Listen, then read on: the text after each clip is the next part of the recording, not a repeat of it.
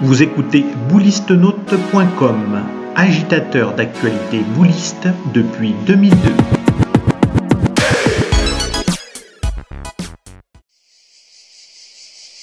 Inoxydable ou au carbone, dur ou demi-tendre, on pourrait penser que l'acier est le métal préféré des joueurs de boules. Pourtant, lorsqu'on regarde les doigts ou les poignets des champions, on s'aperçoit que c'est plutôt l'or qui remporte leur suffrage.